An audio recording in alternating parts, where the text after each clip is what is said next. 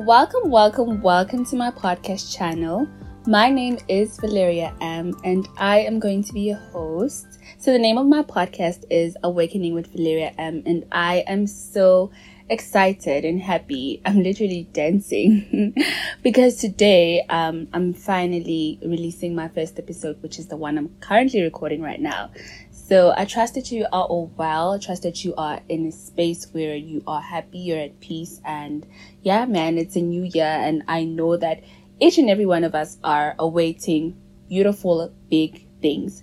So without wasting your time, I have this beautiful topic which I've prepared, and my topic is goal keeping your goals. So, as we know that uh, at the beginning of the year, we all uh, find ourselves confused. You know, you're like, but it's a different year. What do I want to do this year? You know, where do I want to see myself at the end of the year?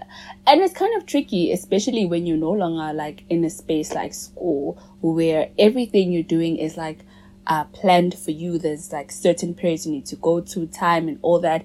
And when you're finding yourself that, oh my God, I'm not working, I'm still at home. But do not be afraid because I'm here to rescue you. And I'm not only speaking to those who are not doing anything or who are about to start something, but I'm also talking to people who are in workplaces, school, and everyone else who is literally like planning this year and saying, you know what?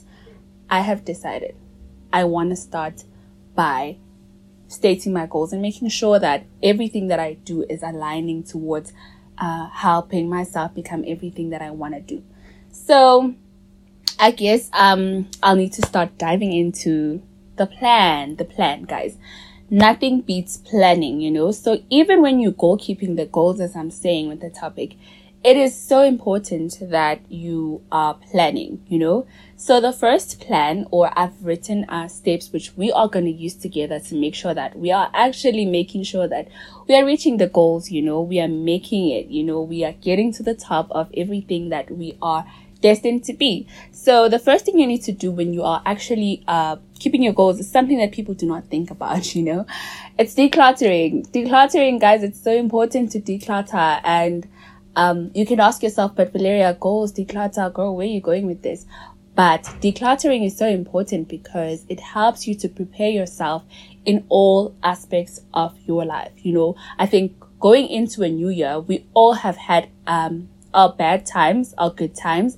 And in most times, I think as human beings, we like uh, grasping the bad ones. I don't know why, but I want to change that too.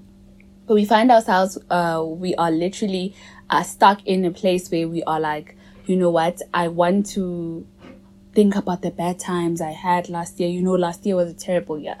And to avoid having the same year, you need to declutter mentally, emotionally, physically, you need to make sure that you forgive yourself for the past mistakes that you did, for the goals that you didn't reach. You make sure that you are as clean and as clear as the piece that you are working towards, you know, because I mean, you don't want to work in a space where you're like unsure or you are uh, finding yourself being as anxious as you were last year because starting or writing goals means you want change for yourself and change begins with making sure that you clean up yourself uh, as I said, emotionally, mentally, physically, you know. And it's something that is good because you come into a year and you are not having burdens. You are not feeling like uh, you are dragged or you are forced. But it's good because now you, you understand that you're given another opportunity and a chance to actually do this life being over again. And that's the first thing you'll do. You'll declutter. You'll make sure that you tick those boxes that mentally, where am I? Where am I going? Where do I want to see myself at the end of the year? Do I forgive myself for thinking these thoughts, you know, emotionally, so as physically, you know, you need to do that. So the second thing is, of course, writing the goals down. This is the most exciting part because now you get to say to yourself, okay, now that I've decluttered and I'm at a space where, you know what, I am well, you know, I am finally uh, preparing my space to receive everything that I want. You start by writing your board, your, your goals. You know, there's one thing that I was always advised to do when I was in high school. You know, my English teacher used to say, uh, we must have vision boards. And it used to work for me, you know, it used to really work for me.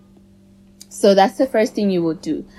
You will write your goals down um, you will write them down and you will state your vision board. In your vision board, you can prepare yourself. Usually a vision board is usually a, a board where you're pasting pictures and all that. But we're living in the 21st century. You can do it however you want. You know, you can write it down. I'm a visual person. I feel like if I have something in pictures, it's easier for me to say, Oh my God, I think I want to attain this. But when I'm writing it, sometimes I forget about it because that's what I used to do in high school. I used to write it every time in my, underneath my diary and I would only look at it like once. But when I have a picture, it's like, oh wow. And now you can literally use, um, your phone to prepare uh, a vision board, your Canva. You can pick beautiful pictures of the things that you wish to attain. You can go to your memo, state all your goals. You can literally use a piece of paper, cut it into four, write your goals. So the different types of goals that people ask themselves, but Valeria, most of the time I do not know what goals do I want to achieve. You know, I know the goal word, but what goals do I want to achieve? So there are multiple goals which I've written here, which is spirituality, you know. You can write down where do you want to see yourself spiritually at the end of the year? What are you going to do to actually attain that spiritual goal? Are you going to wake up in the morning and make sure that you prioritize God? You start by praying and by praying, you make time for the word, whether it's 30 or two minutes, but you are consistent in that. Secondly, could be relationships. You know, you can pray and also write down the type of relationships that you want. You can also teach yourself to become the way you'd love people to receive you and you'd love for you to be received, you know? And I think it's a good place because now you are, I think growing up is as fun as, um, as this, man. You literally get to choose. You have a choice to say, I want to be with such people. I don't want such people. Cutting off people is also part of decluttering. You know, I also forgot that because you can't reach your goal when you're having people who do not believe in you. So relationship ikali, you must make sure that you are at a space where you are people who are aligning with you, who are for you and not against you. And it's something that is hard, but we're growing up. I don't think we want to have times where you, you're 30 and you're like, oh my God, I wish I, I didn't spend my time going with this one and this one because now if I was with this one, I would have saved, you know? It's important to guard your relationships, whether it's friendships, whether it's colleagues, whether it's, okay, well, as for colleagues, you know, you meet everybody on a daily basis, but who you're entertaining is also important. It's also important, you know, because there are certain people who just, you know, they're natural at making sure that they make someone's day the worst. But for you to avoid finding yourself being controlled by someone else, it's important to state the relationships you also want and make sure that you move towards them. So the third thing is health and wellness, you know, there's something I'm battling with. It has to be health and wellness. And I want to work on this too this year with going to the gym, making sure that I'm taking care of what I'm eating, mindful of water, drinking water, making sure that, you know what, I'm having a bottle of water, I'm hydrated and I am healthy. So there's traveling, you know, the vacations of the day. You can even, even plan, you know, I think as young as we are, it's really crazy how you can literally plan by saving. I think traveling is one of the things that can help a young person save, you know. You can convince yourself that you want a car and you will not save. You will eat that money. But when you tell yourself that, you know what, I want to go to the blade, you'll find yourself saving because you have those pictures which are appetizing and you'll be like, you know what's going then and you'll save. But, um, yeah, traveling, it's, it's a beautiful space, you know. I think we all want to see ourselves um, experiencing God's nature, you know, God's world. So, traveling is also one of the things you can put as goals. Career and business, you know, we all um, are finding ourselves, or some of us are already in a career space. In order to grow in that space, you also need to write it down and be like, okay, in order for me to get this promotion, what do I need to do? You know, how do I attain it? Do I become on time? Do I make sure that everything that I do is always uh, on point? Do I make sure that my uniform is always clean? Do I show up clean? Those little things are things you can also call goals, you know? And of course, the last one has to be education and self development. Um, education is very important. It's very important. So, also having education and developing yourself as goals is good because education, well, it's easier to set goals for education because you're literally writing those marks you want and you work hard by making sure that you do not sleep. I'm joking, but you make sure that you put in hours that are essential for and enough for that um, whatever career or path you're trying to work towards or goals you're trying to work towards. Whereas as for self development, that's one of the most um, fun things I can state as goals. You know, developing yourself is something that is so incredibly beautiful. You know, I wouldn't want someone to not experience themselves. So self development is actually amazing. You can also put it in as your goals. Yeah. So the fourth thing you can do is while setting those goals is making sure that actually it's the third. You revisit those goals, you know? And here's the here's the here's the interesting thing about setting goals.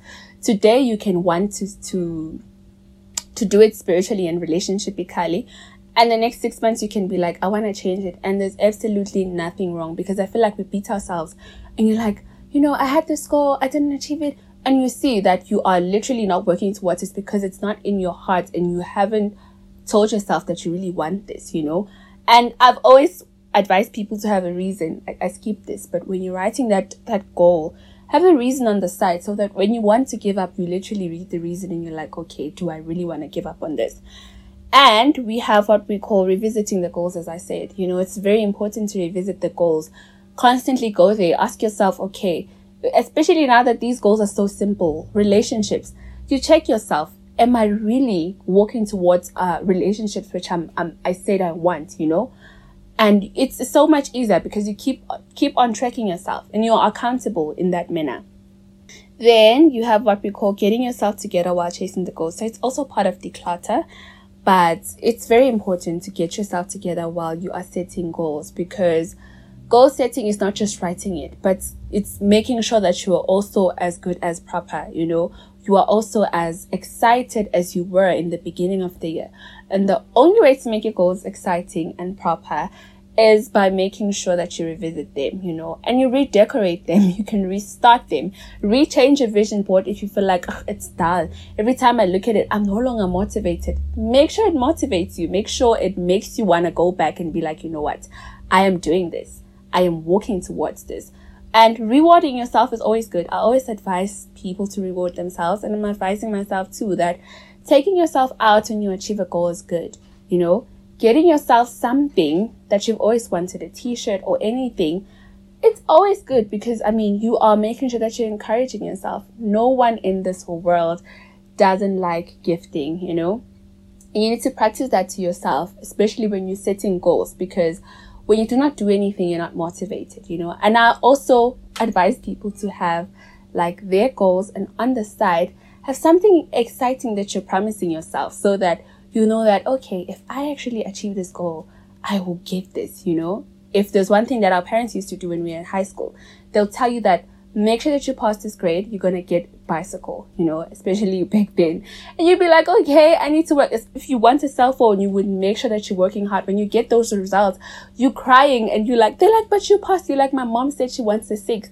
And you keep on working towards it and you gain it and you attain it because there's a reward. So that's also how we can manipulate our brains and our minds to make sure that we are literally achieving the goals. Thank you. I hope that this was helpful, and I'm hoping to um, make sure that I release another one. Have a lovely day further. Thank you.